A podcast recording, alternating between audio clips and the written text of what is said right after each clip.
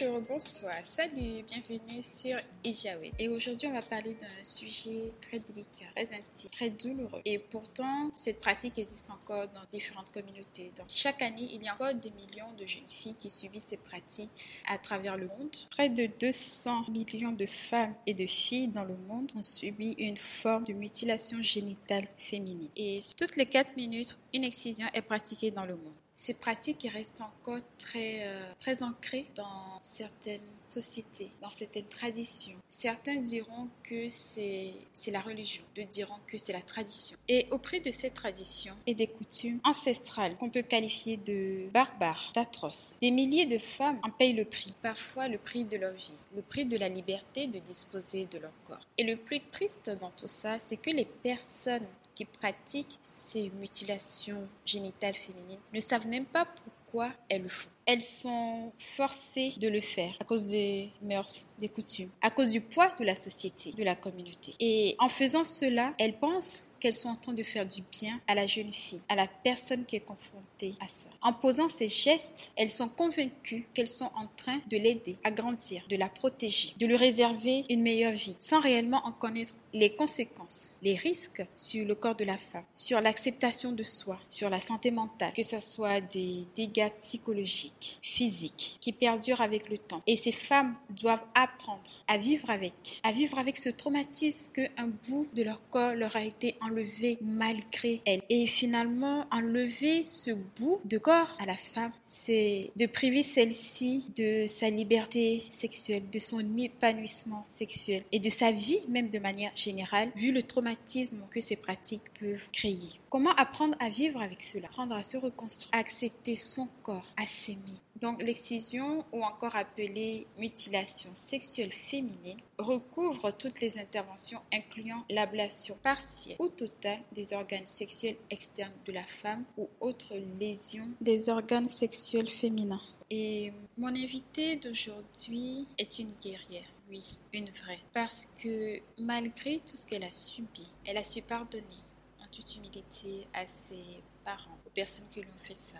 Et euh, parce que finalement, il n'y a pas d'explication. Et elle a cette force, ce courage de prendre la parole, d'en parler. Elle accepte de libérer la parole pour que cela ne se reproduise plus, pour que cela n'arrive plus aux femmes et aux jeunes filles qui sont victimes de ces pratiques. Elle s'appelle Assatou. Elle est franco-guinéenne de la Guinée-Conakry. Aujourd'hui, elle accepte d'être sur Ijaouli pour partager cette partie de sa vie qui reste encore très douloureuse, sensible, délicate et surtout très intime et personnelle. Malheureusement, quand elle était plus jeune, elle a subi cette pratique elle est victime de, l'excision. Et plus tard, lorsqu'elle arrive en France, elle comprend les conséquences et les risques liés à ces pratiques. Elle décide alors de créer une association et un groupe de parole pour venir en aide aux victimes de l'excision. Assatou milite pour que les femmes des sociétés où ces pratiques existent comprennent les risques qui sont liés. Mais son plus grand souhait, c'est d'arriver à convaincre les gouvernements d'abandonner ces pratiques, d'arriver à faire évoluer les mentalités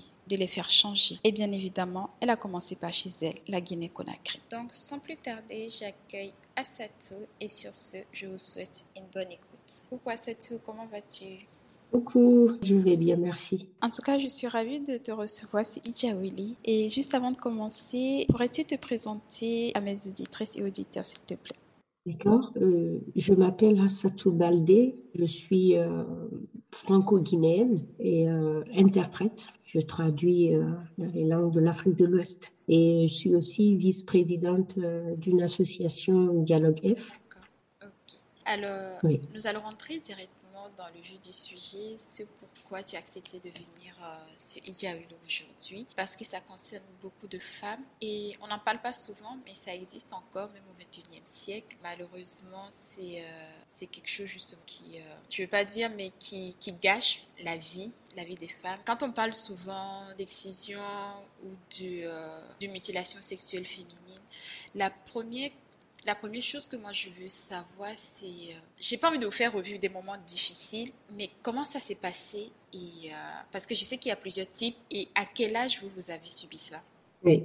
Alors, que, bah, comme vous venez de le dire, l'excision, cela existe encore à nos jours, 21e siècle. Et dans mon cas, je, voilà, je me l'ont fait faire quand j'avais 6 ans. Et cela dépend des familles. Ça dépend, ça peut être euh, quand tu es bébé ou euh, l'adolescence ou euh, avant de te marier. Alors, comme il y a trois types, type 1 où on dit c'est juste effleurer le clitoris, type 2 et type 3 où tu vas subir l'infibulation. Et c'est quoi l'infibulation alors, l'infibulation consiste à couper le clitoris et couper les petites lèvres. Sinon, coudre les petites lèvres. Et, euh, et vous, c'était de quel type C'est du type 3. type petite. Et est-ce que, parce que, enfin, moi tout de suite là comme ça, la question qui me vient à la tête, est-ce que vous étiez avec euh, votre mère, votre, euh, vos parents, parce que je pense que souvent c'est quelque chose qui se fait entre femmes, donc les hommes ne sont pas forcément là. Est-ce que votre mère était avec vous? Déjà, j'étais avec mes sœurs et ça s'est pratiqué à l'hôpital de, de, la ville, hein. c'est dans la capitale. Ah, c'était même pas quelque chose genre au village? Non, non, non c'est à Conakry, à l'hôpital de Matuto. Et ma mère n'était pas présente. Elle n'était pas présente, mais elle était avec nous, mais elle n'était pas présente lors de l'excision parce qu'on nous a amenés dans, dans une salle d'opération, je vais dire, parce qu'il y avait des femmes avec des planches qui étaient là avec euh, le matériel, hein, le matériel d'opération. C'est chacune à son tour, quoi quand c'était moi et que voilà, je devrais mettre sur la table et j'ai demandé qu'est-ce que parce qu'avant on te dit pas ce qu'on va te faire, tu sais pas. C'est à l'arrivée que tu vois des gens où tu te demandes mais tu te poses des questions mais il y a personne pour te répondre, tu sais pas. Surtout quand tu es gamine et tout, tu tu comprends rien. Bah quand tu vois les, les, adultes, tu vois, qui s'approchent de toi et puis tu te dis, mais qu'est-ce qui se passe? Et t'es écarté, tu as les jambes, tu te demandes, mais non, c'est pas possible. Euh, et là, j'en ai, enfin, j'en ai la chair de poule. non, ça, c'est une situation très difficile quand même d'en parler. J'essaye d'en parler pour, pour, que les autres puissent arrêter, pour que voilà, qu'on puisse en parler, pour qu'ils puissent, pour qu'ils puissent comprendre. Mais c'est toujours difficile pour moi d'en parler. Oui, j'imagine. Mais euh, alors, vous m'avez dit Guinée, mais pourtant, d'après mes recherches, la pratique est interdite depuis une loi de, je pense, de 2000 et même elle est passible d'une peine de, de, prison qui peut aller jusqu'à 5 ans. Mais comment ça se fait qu'elle reste encore très ancrée dans les, dans les mœurs, dans les traditions. Parce que selon les Nations Unies, la Guinée est le pays où près de 97% des femmes ont subi cette mutilation. Oui, on en parle, on parle de loi. Il y a la loi, mais il faut comprendre que la loi n'est pas appliquée. C'est ça le gros problème aujourd'hui. Parce qu'on on essaye euh, vraiment de, de, réveiller les consciences pour qu'ils puissent appliquer la loi. Ça veut dire qu'aujourd'hui, on te parle d'une exciseuse, on a vu l'acte, on l'amène au commissariat. Il y a toujours un lien, il y a un cousin qui connaît l'autre qui, voilà, tu payes. Et puis c'est fini. Tu ne vas pas subir, tu vois, la prison. Et c'est aussi, il y a la loi et puis il y a la culture. De parle, dis non, mais allez-y, réglez ça entre vous. C'est entre familles. Vous voyez, c'est pour cela que la loi n'est pas appliquée. Il faut que les politiques, voilà, le gouvernement puisse vraiment euh, durcir, je pense, durcir encore la loi. C'est pas, c'est ça la faute, quoi. On voit la loi. Oui, parce que j'étais étonnée de me dire, bah, il y, a, y, a, pourtant une loi et ça continue et les gouvernements euh, ne font rien ignorent ça ou bien laissent juste euh, la chose se faire. Comment, comment peut-on finalement du coup expliquer ces pratiques? Souvent, on met ça sur le compte de la religion, d'autres vont dire c'est la culture, c'est coutumier. Mais vous, aujourd'hui, avec le recul, comment est-ce que vous arrivez à expliquer ça? Alors, euh, il y a plusieurs explications. Tu sais, même moi, aujourd'hui, j'ai du mal à, cerner, euh, à, me dire que, voilà, c'est écrit où? Déjà, dans le Coran, ce n'est pas écrit. Moi, j'ai lu le Coran. Et euh, c'est que, moi, je vais dire, c'est c'est une pratique qui a été créée par les êtres humains qui ont décidé de faire comme ça, faire subir les femmes.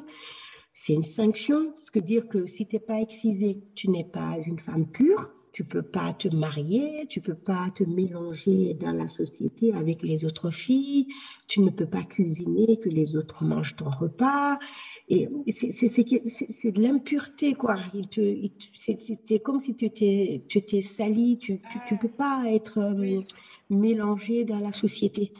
Du coup, pas valorisé. Exactement. Du coup, c'est comme même si tu n'as pas été excisé, dans ta tête, tu te dis non, mais je suis pas pure, mais je dois, je dois le subir. Il y a d'autres femmes même qui se présentent pour dire bah, excisez-moi parce que j'ai pas été excisée. Tu t'imagines un peu? Ah Mais euh, c'est les mœurs. Parce qu'aujourd'hui, il faut pas oublier qu'il y a des imams en Guinée qui militent, qui sont contre l'excision. Et il y a deux camps. Parce qu'ils disent que non, mais écoutez, cela n'est pas inscrit dans le Coran. La religion, c'est pas écrit, c'est la culture. On est venu trouver nos ancêtres pratiquer voilà, cette euh, excision. Mais nous, aujourd'hui, avec le recul, on peut dire non, stop. Parce que c'est un crime, c'est un crime contre l'humanité. Il ne faut pas oublier, c'est que cela affecte euh, l'organisme de la femme et c'est à vie, hein, ta, ta côté physique, psychologique. Mais même si voilà, tu te répares ou autre chose, cela va te marquer à vie, surtout quand tu es de type 3. Ça, franchement, c'est cruel. Hein. Franchement, moi, je n'ai pas d'autre chose à, à, mettre, voilà, faire, mettre un mot là-dessus. C'est cruel. Il faut être quand même vraiment méchant pour infliger ça à quelqu'un. Bah, surtout à une fille de non, mais à une, une gamine quand même. Oui, c'est encore enfant, on connaît rien de la vie, on se découvre, enfin. Franchement, euh, parfois je me dis, euh, mais pourquoi moi? Parce qu'on était plusieurs et que mm. les autres, elles ne les ont pas subi. Hein, tu vois, à l'âge adulte, là, on en a parlé. Parce que c'est quelque chose aussi, après, vous en parlez pas, personne ne parle, quoi, tu vois. Parce que ça reste tabou. Exactement. C'est ça, la sexualité, tout ce qui touche la, la sexualité, c'est tabou dans nos dans nos sociétés. et que je, les ai demandé, mais pour vous, c'est comment? Je dis non, c'est un peu. Je dis, mais pourquoi euh, j'ai subi euh, telle atrocité, parce que c'est comme ça que je vais qualifier. Bah oui, parce que moi, quand j'étais jeune, parce que souvent aussi dans la culture, on voit comment on traite quand tu es turbulente, quand tu, voilà, tu te mêles de tout, et voilà. Et quand on dit que voilà, cette gamine-là, il faut vraiment qu'on voilà, qu'on fasse quelque chose parce que sinon, elle va coucher avec tous les hommes et elle va pas être tranquille, tu vois. C'est genre de choses. C'est pour cela, l'enfant, presque en Afrique, faut pas être turbulent, quoi. C'est, si tu laisses que, voilà, tu, tu vas rien respecter, quoi. Et moi, je l'ai subi, bah, pour moi, c'est ce que je me suis dit parce que je connais un peu.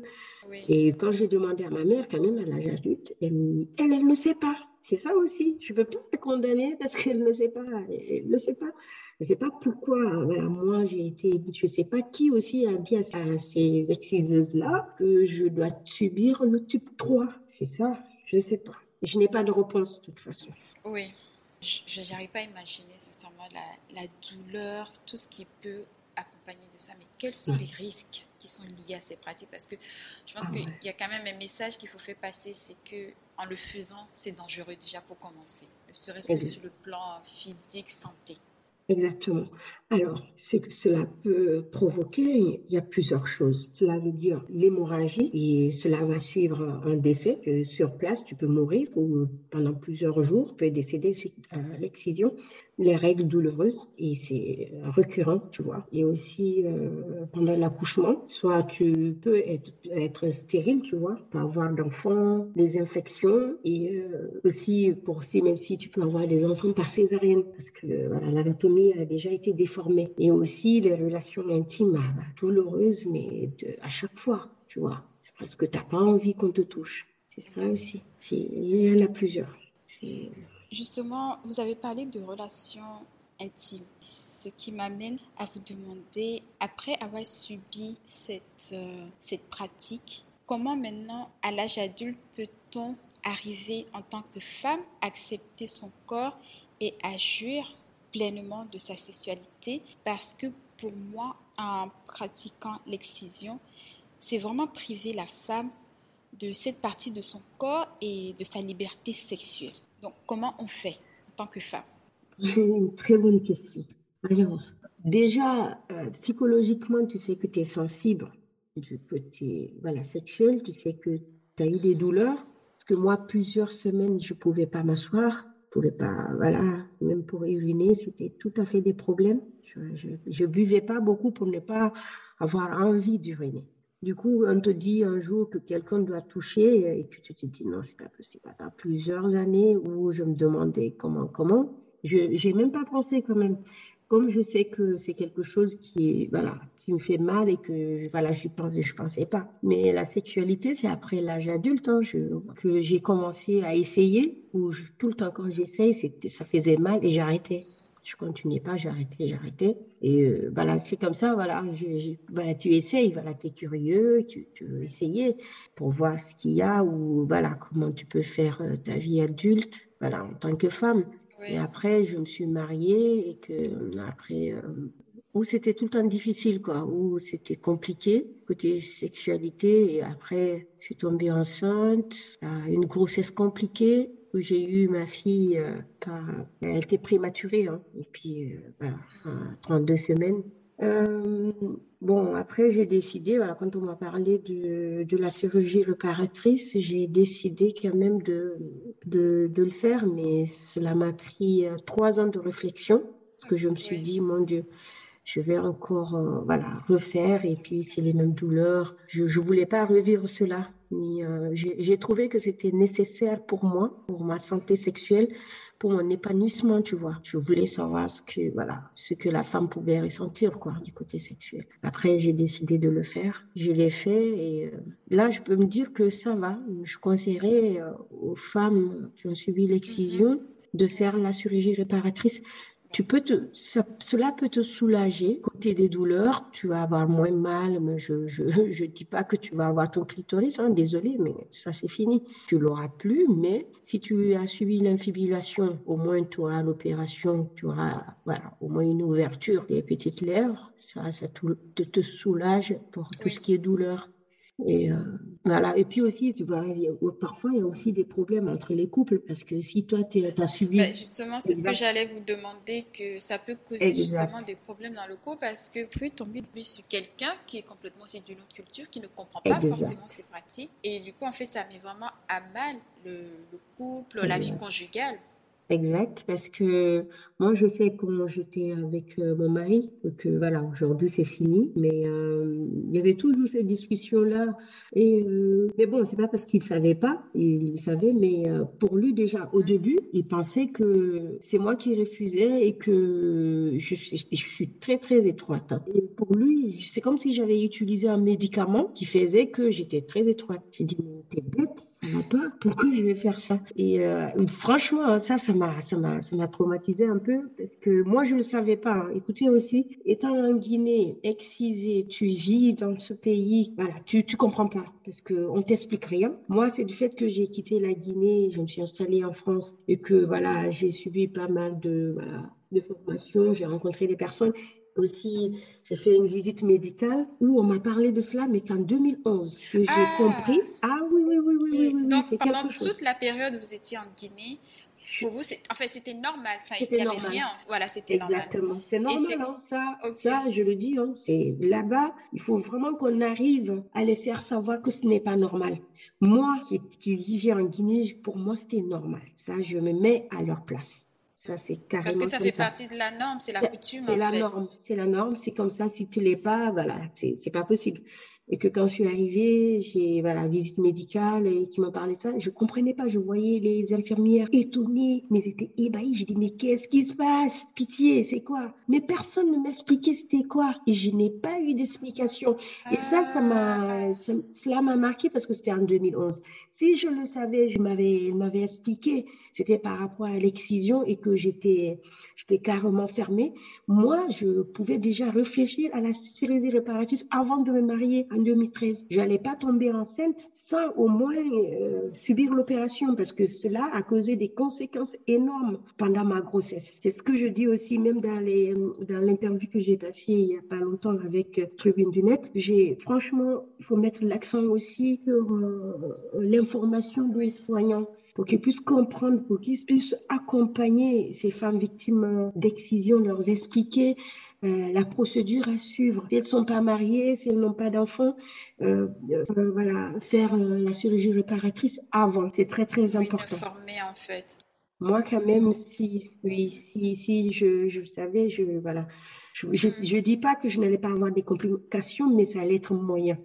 Mais est-ce que vous pensez que justement, parce que comme euh, vous êtes en France, la France n'est pas du tout un pays qui pratique ça, est-ce que euh, comment justement arriver à former ces infirmières, enfin finalement qui sont complètement détachées de cette culture-là? Comment justement arriver à les sensibiliser pour qu'ils puissent informer des patients dès qu'ils voient des cas comme ça, les informer automatiquement pour même commencer déjà à leur dire comment se reconstruire en tant que femme, accepter son corps, déjà les préparer à faire un travail psychologique, ah mental. Voilà. Euh, ce que là, et ça commence à changer un peu. Alors, de 2011 à 2022, ça a beaucoup évolué. Aujourd'hui, elles sont informées, hein, elles sont... mais c'est de, faire des sensibilisations encore un peu plus, au moins une, parce qu'en Ile-de-France, là où j'habite, ça va, mais dans les, les petites villes, dans, voilà, là où, parce qu'aujourd'hui, il y a pas mal euh, de mouvements sociaux où euh, les gens s'installent partout ou euh, des femmes qui ont subi l'excision, il faut aussi euh, élargir l'information. Tu vois, c'est pas que dans les grandes villes. Aujourd'hui, il y a beaucoup de personnes qui, euh, qui sont conscientes de, de l'excision. Hein. Mais euh, dans les petites villes où il faut voilà, multiplier les sensibilisations, essayer de les informer de, de l'excision pour voir si au cas où ils arrivent à rencontrer une femme excisée, voilà, il y a des procédures comme ça, voilà, une formation, dire que, bah, écoutez, vous savez, si vous le voulez, parce que ça aussi, c'est une décision personnelle, si vous voulez, euh, vous pouvez euh, voilà, recourir à la chirurgie réparatrice, comme ça, voilà, expliquer pourquoi il faut faire la chirurgie réparatrice aussi, c'est très important. Parce que si tu le fais parce que tu penses que tu vas avoir le clitoris, parce que moi, au début, c'est ce que je croyais. C'est ce qui m'a déçu pour ne pas le faire d'abord. Euh, après, j'ai pris du temps. Parce que pour moi, j'allais voilà, avoir le clitoris, mais bon, voilà, ils m'ont expliqué carrément que non. Ben, mais vous allez quand même avoir moins mal et un peu de sensibilité. Du coup, euh, voilà, j'ai réfléchi, j'ai dit, bah, ok, au moins si j'ai pas mal, pour moi aussi, c'est un grand progrès pour moi, quoi, oui. voilà, j'ai décidé après expliquer euh, la pratique et voilà, ce qui, ce que tu t'attends après, ce qui va venir, tu vois. Comme ça, tu sais que tu auras moins mal, mais pas de clitoris. Comme ça, c'est clair pour toi et tu décideras au moment voulu. Parce qu'il y a d'autres qui ne veulent pas le faire. Parce que moi, avec mon association, on, on organise des groupes de parole où on explique l'accompagnement euh, psychologique et euh, pour euh, faire pratiquer la chirurgie réparatrice. Mais il y a certains, quand même, d'entre elles qui ne veulent pas faire parce qu'ils se disent que, bah, écoutez, moi j'ai déjà subi cela et ça, fait mal, je veux pas qu'on m'opère aussi. Du coup, ça c'est leur choix. C'est le trauma, oui, le, traumatisme, oui, oui, le traumatisme reste. Donc, du coup, elle ne veut pas. Mais euh, est-ce que, parce que vous avez dit, ça vous a quand même pris trois ans pour pouvoir réfléchir à, passer le cap justement pour faire euh, cette, euh, cette, chirurgie réparatrice. Est-ce que durant toute cette période de réflexion, est-ce que c'est un travail que vous avez fait toute seule ou bien il y a eu des professionnels de santé qui vous ont accompagné psychologiquement? Parce que j'imagine que ça demande déjà beaucoup de réflexion, de passer encore par une opération, même si cette fois-ci c'est pour euh, le bien-être de la femme, son épanouissement. Et je pense que c'est pas forcément tout le monde qui va vouloir accepter de le faire facilement. Et donc ma, question est de savoir s'il y a des psychologues qui accompagnent des femmes victimes d'excision, même de manière euh, générale, pas forcément durant la chirurgie euh, réparatrice par exemple. Et oui, moi, par exemple, personnellement, vu que je travaille aussi dans les hôpitaux de Paris, dans la psychologie, tu vois, du coup, moi, je, c'est pas parce que voilà, je travaille dans l'accompagnement que je n'en avais pas besoin. Oui. C'est pas cela, mais euh, je me suis dit, euh, je pense que pour moi, personnellement, que voilà, je, je, vais réfléchir toute seule, prendre ma décision toute seule et euh, voir, voilà, ce que je veux faire. Mais sinon, il y a, y a les psychologues spécialisés qui accompagnent avant les opérations, parce que moi j'ai été opérée par le docteur Foldes, il a un cabinet où il travaille avec euh, Frédéric Mars, qui s'occupe de cela au centre, oui. Et euh, il y, a, y, a, plusieurs. Il y a Maison de la Femme qui accompagne psychologiquement. Il y, y, a pas mal à Saint-Denis. Il y a pas mal d'adresses où euh, ils accompagnent quand même les femmes avant, avant, psychologiquement, avant et après. Parce que l'avant, c'est important. Et l'après aussi, parce que parfois, tu t'attendais pas à ce que tu vas retrouver sur ton corps et tu es un peu dérangé. Ça te, voilà. Oui, c'est nouveau en Exactement, fait. C'est vraiment comment apprendre à accepter ce corps et se l'approprier et l'aimer surtout aussi parce que pour être bien dans son corps, je pense qu'il faut, il faut aimer le corps qu'on a déjà. Exactement, c'est cela. Mais moi, je l'ai fait toute seule.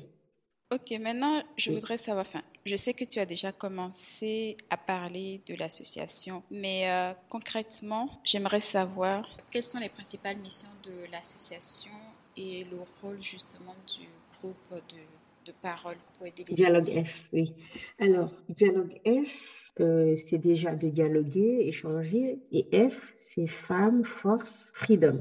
Euh, c'est dans mon travail, j'ai pas mal de femmes, de filles qui euh, pleurent, qui, qui, souffrent de, de l'excision déjà à la base et après de violences euh, de tout genre, viol, mariage précoce, mariage forcé. j'ai réfléchi, j'ai dit non, il faut qu'on fasse quelque chose, même s'il y a plusieurs associations, mais à plusieurs, on peut faire quelque chose j'en ai parlé avec mon collègue de travail, Tierno. Et euh, voilà, on a mis ça en place depuis 2018. Et vu que 2018-2019, c'est une petite association, on, voilà, on vient juste de commencer. Et après, voilà, vous voyez, on est arrivé période Covid où euh, tout est ralenti. On n'a pas pu quand même faire beaucoup de choses, mais on a, voilà, on a pu quand même se déplacer pour aller à Conakry, rencontrer euh, la directrice nationale des conditions féminines et de l'enfance pour euh, on va parler de notre association, ce qu'on voulait faire, ce qu'on veut travailler euh, dans, les deux pays, la France et la Guinée et dans d'autres pays, parce que dans le groupe, on a les Ivoiriennes aussi. Il y a le Sénégal, euh, il y a plein de pays encore qui pratiquent ça en Afrique, malheureusement. Oui, oui, oui, oui, oui, oui, oui, on élargit, oui. On, accompagne les, Ivoiriennes aussi dans, le groupe de parole. Voilà, c'est ouvert pour tout, le monde, quoi. Et... Là, on a parlé d'un centre d'accueil, pour la création d'un centre d'accueil à Conakry. Ce qu'on a remarqué, il n'y a pas de centre, il n'y a pas de maison sociale, si vous voulez, à Conakry. Et elle nous expliquait, cette directrice nous expliquait que les femmes venaient en pleurs dans son bureau. Elle n'avait même pas de de, de, de secours, elle pouvait rien faire et qu'elles étaient là, quoi, les femmes battues ou violées. Il n'y avait pas, il y avait rien à faire. Et là, aujourd'hui, on est en train de travailler sur ce projet-là, la création du centre d'accueil de Conakry, à Conakry, parce qu'on veut l'installer dans la capitale, dans un premier temps. Oui pour faire un accompagnement voilà, psychologique, tu vois, des soins tout de suite et puis les orienter après dans d'autres structures. Et euh, aujourd'hui, on suit des une formation dans l'université à Paris avec euh, deux autres membres de l'association, Jasna et Fanta, pour euh, voilà, montage d'un projet, management voilà, de projet on pourra soumettre cela aussi voilà, en France et en Guinée, demander de l'aide pour euh, la, construction de ce centre.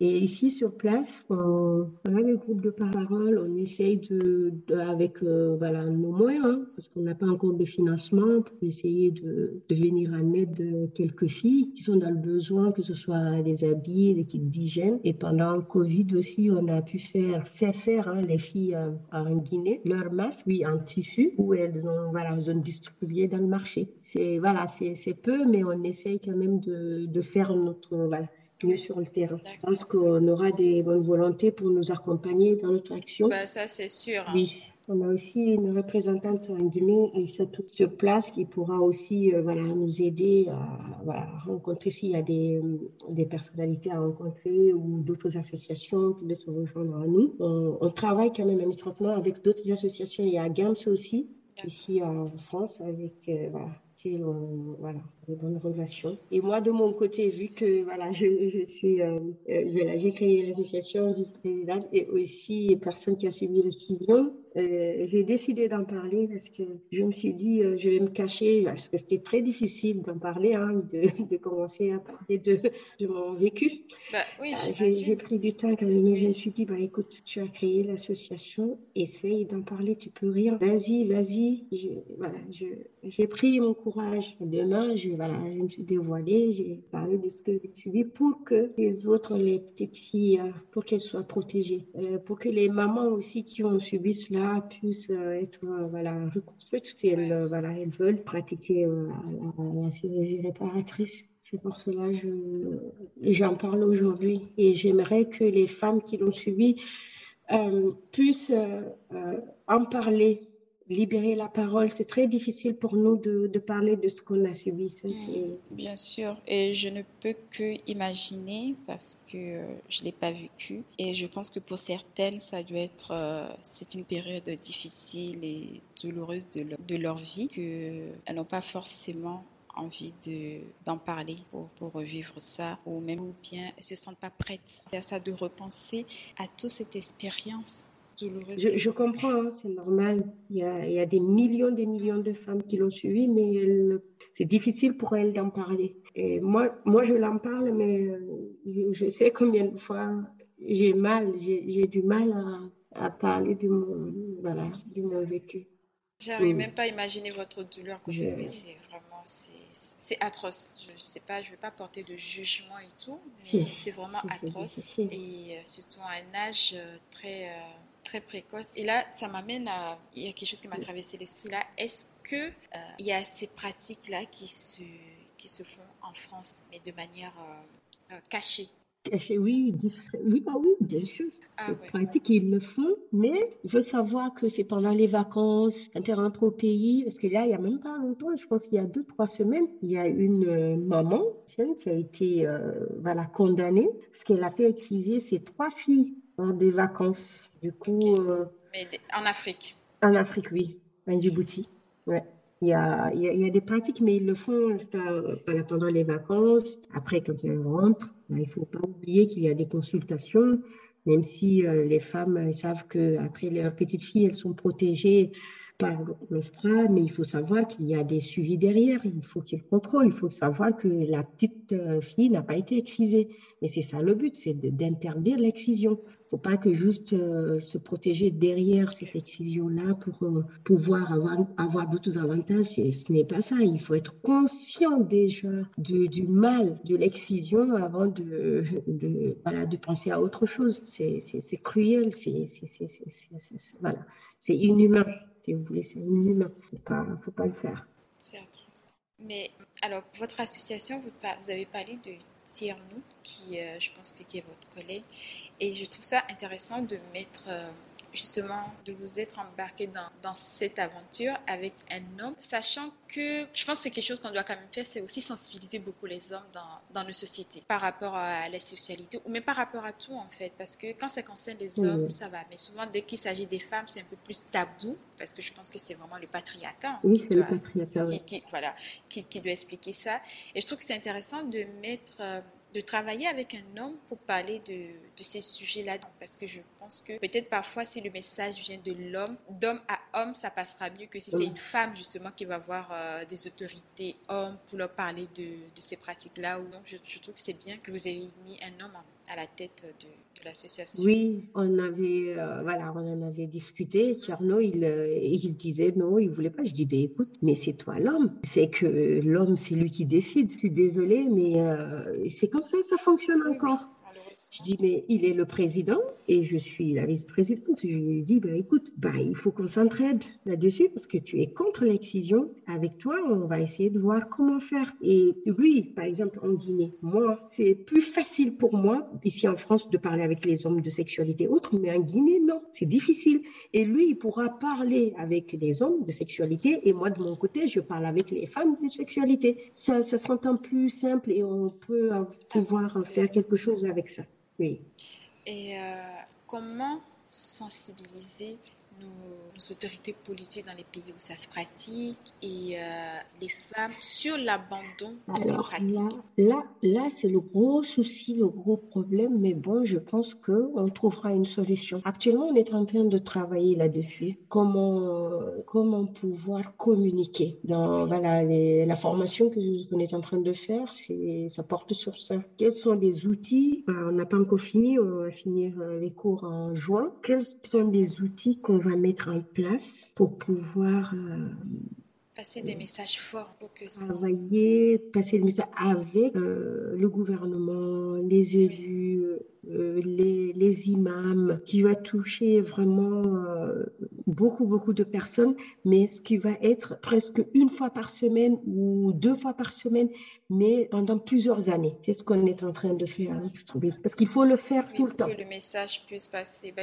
parce que c'est des pratiques qui existent depuis... Euh, depuis déjà des voilà, décennies. Alors, voilà, je ne peux même pas mhm. dire. Alors, ça veut dire qu'on veut mettre ça en place. Ça veut dire c'est tout le temps. Et en continu. Les informations en continu en parler tous les jours, en parler tout le temps. On est en train de travailler dessus parce que c'est que si on est informé, que il y a des associations en Guinée aujourd'hui hein, qui militent déjà, qui, voilà, qui parlent de l'excision. Mais ce que moi, ce que j'ai compris quand j'ai été euh, là tout récemment, à chaque fois j'essaie de parler avec les mamans, les, les, femmes, et quand je discute, je dis mais il y a des associations, je demande telle fille excisée, non pas pour le moment. Je dis mais pourquoi pas pour le moment? C'est parce que ah mais il faut être excisé. Je dis non. Je dis mais on vous a pas parlé que l'excision euh, n'était pas bien et que c'était interdit euh, par la loi. après, il me dit, bah, quelle loi?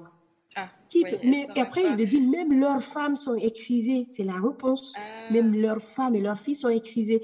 Mais comment est-ce que vous voulez nous dire qu'eux, ils vont pratiquer euh, cette loi sur nous. Après, elle me dit, euh, la maman, là, elle me dit, bah oui, on nous a dit que l'excision n'était pas bien de ne pas le faire. Je dis, est-ce qu'on vous a expliqué les conséquences de l'excision? Qu'est-ce que cela les risques euh, fait? Qu'est-ce que cela sur, sur voilà, la femme? Elle me dit non, c'est que le problème, il faut expliquer en détail, c'est que l'excision cause, c'est que l'excision fait sur l'anatomie de la femme. Et c'est à vie. Moi, je lui ai expliqué, je lui ai dit, ben, et eh, vous, êtes, voilà, vous avez des enfants Elle m'a dit, elle a cinq garçons, c'est ça, voilà, c'était sa petite fille.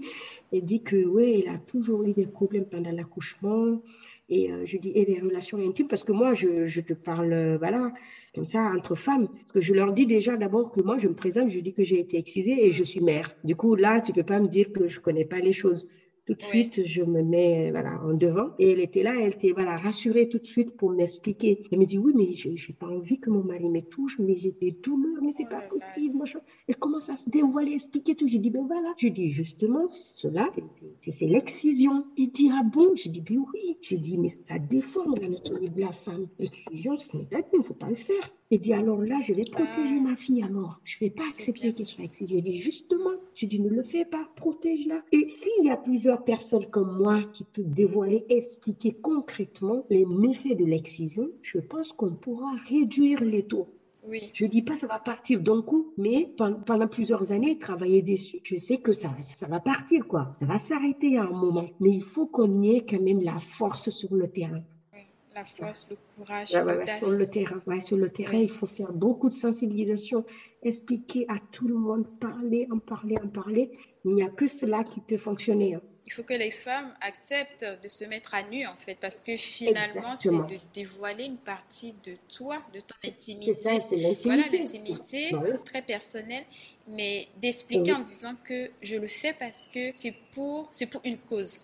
Exactement. Et à la fin, je cherche à protéger des femmes et je ne veux plus qu'il y ait des filles qui subissent ça pour une mère, une tante, une sœur, une cousine, justement, les protéger. Oui, c'est franchement, moi je ne vois pas d'autre solution aujourd'hui. La sensibilisation et aussi faire appliquer la loi. Et franchement, faire vraiment appliquer la loi, ça veut dire que rajouter encore les peines de prison, ce qui est de 3 ans, aller à 10 ans, et rajouter les montants, tu vois, les amendes que tu dois payer, ce qui est de 5 millions, tu le fais à 30 millions, mais sans, mais ce que, sans, sans, négociation. Mais je te jure, même si une personne ou deux personnes, mais les, les personnes, ils vont arrêter. Mais en France, qu'est-ce qu'il fait? C'est parce que la loi est appliquée. Ah ben oui, mais c'est ça. Il, faut, il faut faire appliquer la ben, loi. C'est ça, mais je pense que dans, dans nos pays, le problème, c'est la corruption comme, voilà, comme vous me dites, il y a une telle personne qui connaît un cousin, un oncle, finalement, ben, ah il va se faire libérer. Voilà, c'est ça. Et donc, même, je pense que parfois, ça dépasse même les autorités,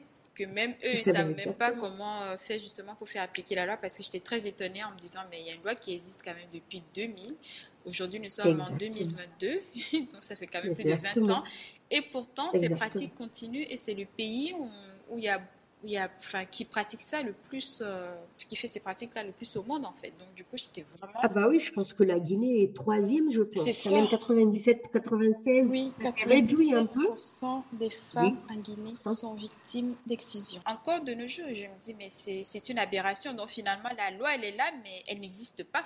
Mais il faut aussi noter qu'il y a eu des progrès, même si c'est minime, mais il y a eu quand même des progrès. Et les femmes arrivent quand même à, en parler, à faire réduire quand même un peu. Il n'y en a pas, c'est pas significatif, mais il y a du travail quand même sur le terrain. Il y a quand même un peu de volonté, si vous voulez. Les gens arrivent à participer, à dire que ce n'est pas bien qu'on arrête. Il y, a de la volonté, mais c'est que juste que voilà, le gouvernement, les politiques puissent nous aider encore plus sur les sanctions. C'est ce qui peut oui, c'est ça.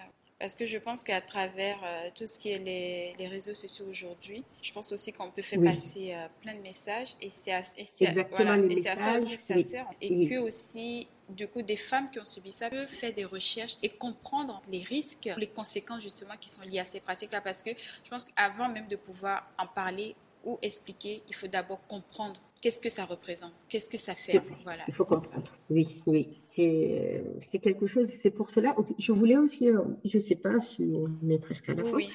Mais allez-y.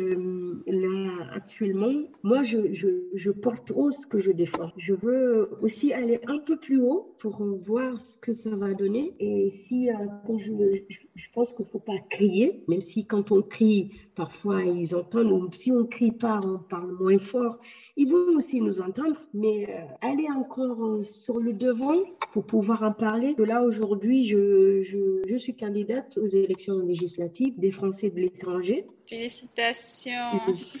Merci. C'est voilà, la neuvième circonscription de l'Afrique de l'Ouest et du Nord. Voilà, c'est 16 pays où je, voilà, j'ai un programme pour les femmes, pour l'accompagnement, comment ça, voilà, ça fonctionne pour elles, l'éducation. Je me dis aussi aujourd'hui, si on est, on est éduqué, on comprend un peu les choses. Je dis pas les hautes études, on n'en a pas, même pas besoin pour juste comprendre les choses pouvoir euh, comprendre les lois et autres, franchement, je pense que ça peut nous aider, surtout nous les femmes. On en a besoin, surtout celles qui arrivent, les, les demandeuses d'asile, celles qui arrivent, qui savent rien et pourront comprendre quels sont leurs droits, comment il faut faire pour ne pas qu'elles subissent encore les mêmes traumatismes en France, par exemple. Oui, parce que souvent, il y a, quand on arrive, il y a des gens qui ne savent pas et finalement, en fait, on profite. Oui, voilà. elles tombent encore euh, oui, dans voilà, les mêmes problèmes. Euh, comme quand ils ont quitté bah, leur pays d'origine. C'est ce que je trouve triste, qu'ils viennent demander la protection et qu'après aussi, voilà, ils se retrouvent euh, dans des situations aussi plus, euh, plus dangereuses que les pays d'origine. En tout cas, félicitations. Et il y a toujours une question que j'aime poser à mes invités que je reçois sur le podcast. Est-ce que êtes-vous heureuse aujourd'hui à tour celle que j'ai devant moi, après tout ce que vous avez subi, votre vécu, votre histoire? Aujourd'hui, est-ce que vous direz qu'avec du recul, vous êtes, vous êtes heureuse? Eh oui. Franchement, oui, je suis heureuse et euh, je suis contente du fait que j'ai eu la chance de, un, de me faire voilà, reparer, deux, de pouvoir en parler sans avoir peur. Et ça, c'est une fierté pour moi. Je suis, oui, je, n'en veux pas à mes parents. Franchement, je ne peux pas dire ça parce que ce n'est pas de leur faute. Oui, oui, oui. Non, non, mais c'est la vérité parce que ils le savent pas. Ils l'ont subi. Ils sont là. C'est la société. Aujourd'hui, si tu leur disais aujourd'hui de le refaire, ils vont pas le faire. Il manque d'informations, manque de connaissances. C'est comme ça. Quand c'est la culture, le coutume, c'est fort. Hein. C'est ce qu'il faut aussi souligner. Ah la tradition, c'est voilà, c'est très, ancré, c'est voilà, c'est respecté, c'est quelque chose. Mais bon, tout ça vient aussi des, des hommes. Il faut que les hommes arrêtent euh, un peu de nous mettre des choses dans la tête. Si ça leur arrange, c'est ça aussi. Il faut qu'ils arrêtent Que le corps de la femme, euh, ça nous appartient. Alors euh, voilà, on peut faire ce qu'on veut de notre corps. Exactement. Et maintenant, alors, si vous avez un message pour un message d'espoir toutes ces femmes victimes, pour ces, ces, jeunes filles qui ont été victimes de ces pratiques malgré elles, qu'est-ce que vous leur direz? Alors, le message que je vais passer, c'est qu'elles l'ont subi, on ne peut rien, c'est déjà fait. Pour celles qui n'ont pas subi, de faire tout notre possible, de les protéger. Celles qui l'ont subi, d'essayer de, de, faire voilà, la chirurgie réparatrice, si elles le veulent, bien sûr, mais cela peut les aider dans leur vie sexuelle et psychologiquement. Et aussi euh, demandé aux personnes de bonne volonté de, de, nous accompagner, accompagner Dialogue F, aider les associations sur place pour pouvoir euh, faire nos nos projets aussi qu'on veut mettre en place. On a besoin des gens, on a besoin des ONG, voilà, le gouvernement des personnes de bonne, volonté. Oui. oui. quel que soit pour pouvoir accompagner ces femmes-là, ils en ont, elles ont besoin. Elles ont, vraiment besoin de nous? Bah, moi, par exemple, oui, j'en avais besoin. Aujourd'hui, j'ai au moins pu voilà, me soigner euh, et qu'aujourd'hui, je peux, accompagner ces femmes-là. Il faut qu'elles aussi, qu'on les aide pour qu'elles puissent nous, pour qu'elles puissent accompagner les autres. C'est ce que je veux dire. En tout cas, merci énormément. Merci d'avoir accepté euh, d'être venu sur Ijawile partager, ce, partager cette expérience douloureuse de votre vie avec moi. J'apprécie énormément. Et bien évidemment, je, enfin, je ne peux que imaginer la douleur, je ne peux pas la ressentir, je ne peux pas la vivre, malheureusement.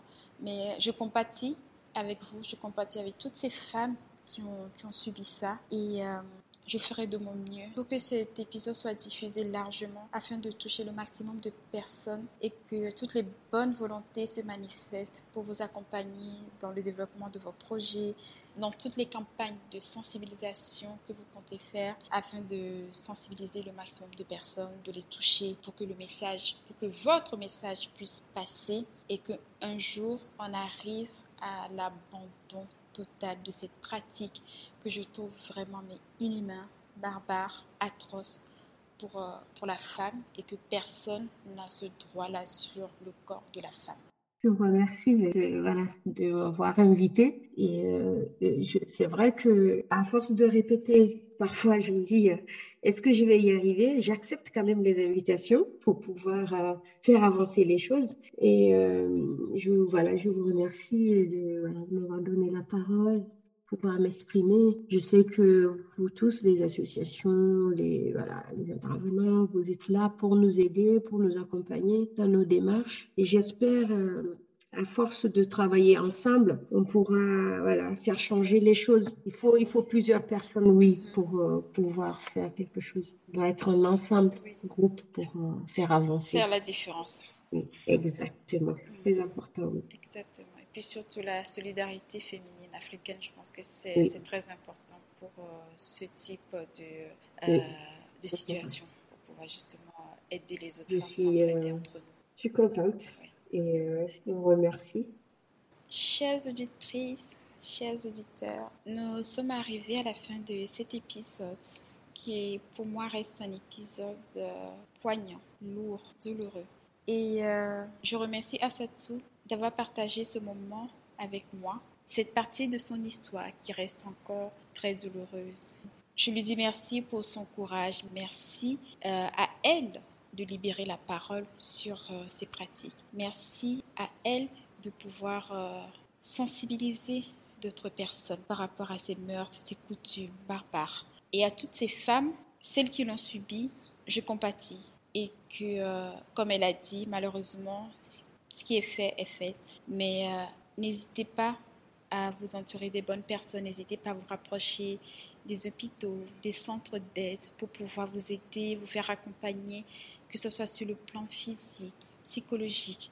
N'hésitez pas aussi à faire euh, la chirurgie réparatrice si cela peut vous soulager, si cela peut vous redonner confiance en vous et vous aider à accepter ce, euh, ce corps, de vous aider à vous accepter en tant que femme et finalement à s'épanouir parce que c'est euh, c'est ça l'objectif. L'objectif, c'est, je pense qu'à la fin, peu importe ce qui se passe, c'est c'est d'être heureux. Et à toutes euh, ces tantes, mamans, cousines, si vous connaissez une fille, quelqu'un qui a subi ça, soyez à l'écoute, accompagnez-les.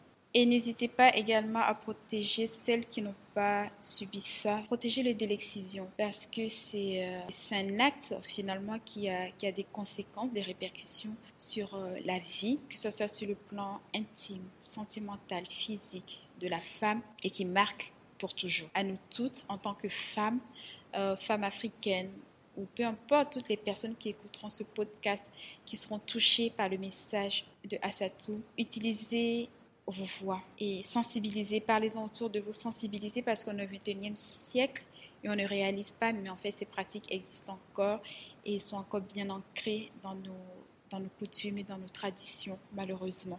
Euh, je n'ai rien contre les, euh, les traditions, mais je pense que celle-ci, pour moi, ça reste encore quelque chose de vraiment impensable, d'inimaginable au XXIe siècle. Et que euh, la femme est libre de faire ce qu'elle veut de son corps et que personne personne, mais vraiment personne n'a le droit de lui enlever une partie de son corps, personne n'a le droit de la priver de sa liberté sexuelle ou même de, de, son épanouissement tout court dans la vie de manière générale. Sensibilisons aussi nos hommes pour que le message soit véhiculé, parce que c'est vraiment ensemble que nous ferons la différence. Donc ensemble, luttons contre l'excision pour que ces pratiques soient abandonnées pour toujours au niveau mondial parce que ce n'est pas seulement quelque chose qui existe que sur le continent africain, mais il y a plein de filles sur plusieurs continents malheureusement qui sont encore touchées par cette pratique. Et comme d'habitude, je mettrai dans la description de cet épisode toutes les informations concernant Asato, donc sa page euh, personnelle et ainsi que euh, son association Dialogue F et si cet épisode vous a plu, n'hésitez pas à me mettre un 5 étoiles ou un simple commentaire sur les plateformes d'écoute pour me soutenir. Et je vous donne rendez-vous sur ma page Instagram pour poursuivre la discussion. Et à très bientôt pour un nouvel épisode. À bientôt!